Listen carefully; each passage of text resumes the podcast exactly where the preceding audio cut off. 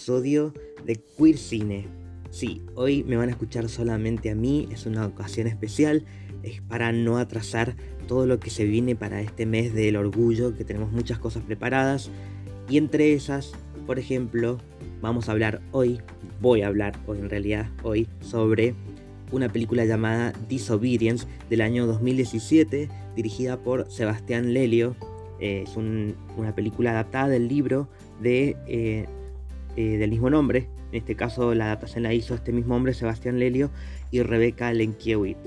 Em, ¿Y de qué se trata? Ronit, una fotógrafa, regresa a Londres por motivo de la muerte de su padre, un rabino. Al volver se encuentra con una amiga por la que siente atracción, pero el lesbianismo no está bien visto en la comunidad ortodoxa judía a la que pertenecen.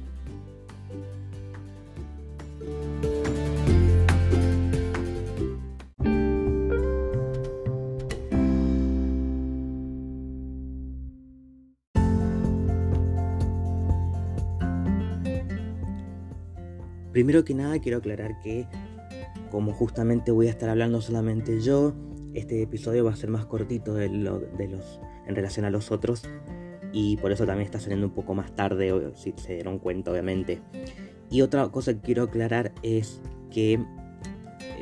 soy un hombre gay hablando de una película de lesbianas y espero que eso no incomode, pero así es como se han dado las circunstancias en este momento y simplemente voy a hablar desde el punto de vista LGBT y desde el punto de vista cinematográfico en cuanto al queer cinema y en cuanto a todo lo que por lo menos desde la primera temporada hasta ahora se ha hablado en queer cine con esa conciencia de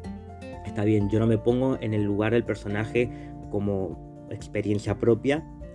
pero sí por ciertas cositas que suceden en la película y que podemos analizar al respecto. Dicho todo eso, ahora paso a decir que em, la película está protagonizada por dos actrices que no forman parte de la comunidad. Sí, el director y el director incluso ya tiene experiencia dentro de este contexto, pero esto hizo que mucha gente, por lo menos em, críticos de cine de Estados Unidos, em, se tomaran el atrevimiento de analizar esta película como cualquier otra, cosa que tranquilamente pueden hacer, pero no con ojos heteronormados. Y creo que ahí falla algo o como que a mí me incomoda lo que sucede. Entonces ahora voy a empezar con la crítica. Voy a tratar de... Sí, vamos a... Voy a tirar un par de spoilers. Pero quería hacer toda esta aclaración porque como va a ser un episodio especial, puedes ver la película tranquilamente y escuchar el podcast. Em, antes o después de ver la película. Eh, eso lo dejo eh, a tu criterio. ¿De qué se trata más o menos esta película? Eh, está basada en el libro del mismo nombre, de una mujer que es lesbiana, así que es voz autorizada y no como yo. Pero mm, lo interesante de acá es que no nos vamos a cruzar como cualquier otra historia de mujeres, una historia de amor de entre mujeres, porque por lo menos para mí, sí, es una historia de amor, pero no una historia romántica, porque em, el nombre ya nos pone en alerta de lo que nos vamos a cruzar y es que justamente los personajes principales están haciendo algo que se les ha prohibido. Esa prohibición, por supuesto que no estamos de acuerdo con lo que sucede y mucha gente también, incluso no solamente estos personajes, pero saben que va más allá de sus posibilidades. Entonces creo que el nombre está bien puesto para jugar con esto de llamar la atención de personas que van a decir, ah, mira, eh, hay una disrupción acá y que también eh, llama la atención de que lo que en algún momento fue por mucho tiempo el cine lésbico tenía que ver con lo mismo, con la prohibición, con historias que tenían que suceder en la oscuridad, en la clandestinidad, eh, con, conflictos de violencia muy hostiles y de que eh, muy trágicos también, porque sucedía también que generalmente las historias de lesbianas terminaban con la muerte de alguien o sufrimiento durante todo el tiempo, con melodrama que, frustraba porque nunca se podía respirar en este estilo de películas y que si bien está bien porque refleja la realidad, eh, por un lado, el público también necesita encontrarse con historias que generen un poco de, esperanza y de que existe la posibilidad de que no siempre la historia va a ser así. Por lo menos creer que eso no es todo el tiempo y para siempre. Em, y un poco nos trae a pensar que una película como esta, estrenada hace 5 años más o menos, y que nos presenta una historia así, pero en la actualidad, creo que demuestra que por más que queramos encontrarnos con historias más actuales, todavía hay gente en la, actualidad que sufre estos problemas y específicamente en el, contexto del judaísmo ortodoxo, que es en el cual se presentan estos personajes directamente y que vamos a entender, ok, entonces acá se trata sobre algo que no, no prestamos mucha atención porque es como una comunidad muy cerrada y muy difícil de acceder que si ya formas parte es muy difícil también de salir y de, poder vivir con la libertad que vivimos, eh, por ejemplo, personas que no, no comulgamos ninguna religión eh, actualmente, porque algunas personas somos criadas dentro de alguna religión y luego porque sabemos que no somos bienvenidos, nos vamos. Y, y, acá nos vamos a encontrar también con dos personajes, no solamente que pertenecen a esta religión, porque vamos a ver una contraparte entre los dos, sino que son mujeres. Mujeres que dentro del el judaísmo ortodoxo, eh, yo muy poco sé sobre esto, pero sé que las mujeres pareciera que son tratadas como si vivieran en la civilización cavernícola, porque directamente son eh, tratadas como desde muy jóvenes, desde antes de cumplir la, mayor de edad, la mayoría de edad, eh, como un objeto de procreación de la especie y como em, cumpliendo ese estereotipo de la mujer tiene que quedarse en la casa y hacer las cosas de la casa. Y bueno, dentro de todo lo que tiene que ver con el judaísmo también em, ortodoxo obviamente, hablando en, ciertas tradiciones y cómo el hombre está posicionado con un poder que sobre, sobre muchas cosas, pero particularmente las mujeres y, y sobre, sobre, todo incluso en, en, en, lo que tiene que ver con, con los deseos que tienen estas mujeres porque son lesbianas, pero solamente eh, obviamente que no son abiertamente lesbianas, pero por ejemplo, empecemos hablando con eh, Ronit, que es el personaje de Rachel Weisz. Ella, mm, incluso su padre siendo rabino, ella seguramente que estuvo en contacto todo el tiempo con, con, su mandato religioso y ella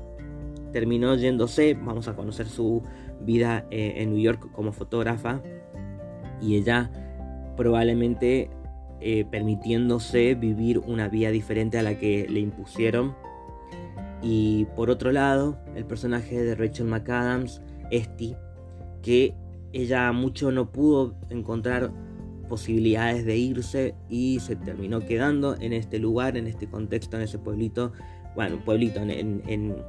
es como una comunidad dentro de un barrio donde probablemente casi todas las gentes en ese barrio sean judías. Ella se terminó casando con un hombre, seguramente eh, porque su familia lo decidió, no ella. Este hombre resultó que es el mejor amigo de este, este trío de amistad de la infancia, que también formaba parte Ronit, pero que ella se fue. Y se terminaron quedando ellos dos, se casaron. Y creo que el personaje de él también acá es muy es clave para entender algunas cosas que no, hace falta eh, no como representación, pero sí para entender el contexto de este personaje, de por qué existe y de por qué hace lo que hace y siente lo que siente. Porque aparentemente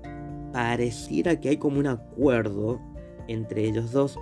más allá del acuerdo que se hace respetando la religión, el cual Esti, si bien cuestiona, pero y tiene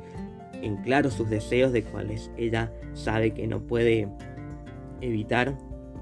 ya dentro de este acuerdo matrimonial, tal vez de palabras solamente, eh, los viernes tienen sexo. No quiero saber bien por qué, porque sé que es algo que es una tradición, pero evidentemente ella no lo disfruta porque ella si bien lo quiere, no está enamorada de él y no, no le gustan los hombres. Y, sumemos que cuando vuelve Ronnie, porque eh, la, razón por la que vuelve ella es porque su padre falleció y ella quiere estar presente, eh, y porque alguien la avisó de que esto pasaba, porque en la comunidad no le querían avisar a ella, porque Ronnie, lo que, lo que debe haber sido el detonante de su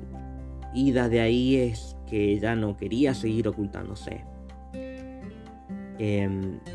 y en parte también porque ella tenía una historia con eh. Y esta historia la vamos a ver claramente sin la necesidad de recurrir a flashbacks, sino con la interacción entre, estas dos, entre estos dos personajes, que es la frutilla de la película, porque esas miradas, esa esos, eh, esos encuentros que tienen de cuando están las dos juntas, las dos solas, eh, me resultó increíble. Por más que yo ya las había visto antes actuar a las dos y me parecen excelentes, pero no podía dejar de sorprenderme de la calidad actoral de estas chicas eh, a la hora de meterse en personajes que creo que nadie se esperaba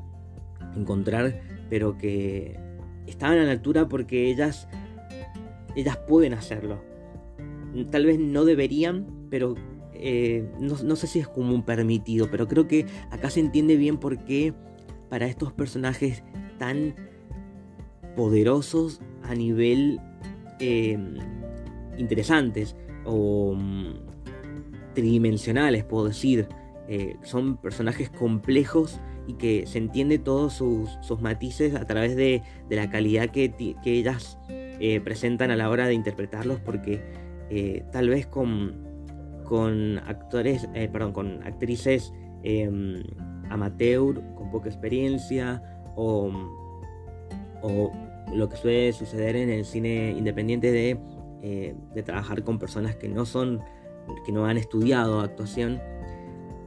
Acá la película se come a estos dos personajes, o, al, revés, estos dos personajes se comen la película y, es por eso creo que es la mejor decisión fue tener a estas dos actrices interpretando dichos personajes. Em, principalmente por lo que acabo de decir y porque em, hasta el momento, bueno, Rachel Weisz trabajó en La Favorita, un personaje muy distinto pero también lésbico. Y Rachel McAdams nunca le hemos visto hacer algo parecido, por lo menos yo no.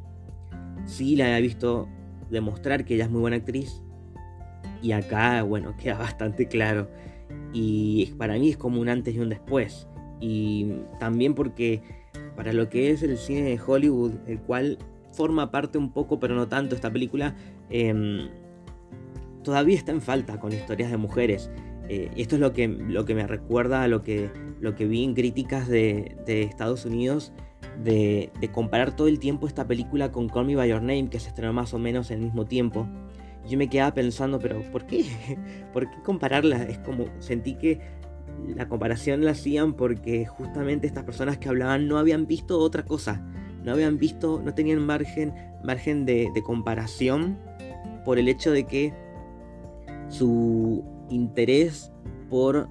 el cine va por lo que se estrena y nada más, y no por lo que existe, por lo que hay y por lo que debería haber y que eh, en ningún momento se valora la importancia de que una película como esta exista, tanto esta como Call By Your Name y muchas otras, que trascienden de alguna forma y que vamos a utilizar palabras de, Emilio Dizzi. Eh, está con el tema del prestigio, entonces por eso es que se están hablando cada vez más en algunos lugares y por eso esas personas que solamente habían visto Call Me By Your Name terminan hablando de Disobedience, porque mm, necesitan cierta repercusión, ya que justamente no había, no existe desde antes.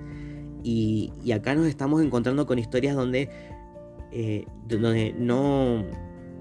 no cae en lo típico, en los conflictos típicos de siempre, de los que siempre a veces nos da paja tener que decir otra vez una historia de salida de closet, otra vez una historia de crímenes de odio. que no es que estén mal, pero la forma en que se llevan a cabo termina siendo predecible y como que no se separa de lo que ya se hizo o ya se vio. No nos trae algo nuevo. Algo que no sucede con Disobedience porque es una película que además de su dirección tiene como muchos ingredientes que que nos hace poder disfrutar de una historia que está escrita desde adentro de, la historia, como de, la historia y desde la comunidad, porque está basada en un libro de una mujer que sí, forma parte. Creo que acá lo interesante es em, que podamos encontrarnos con algo distinto y a su vez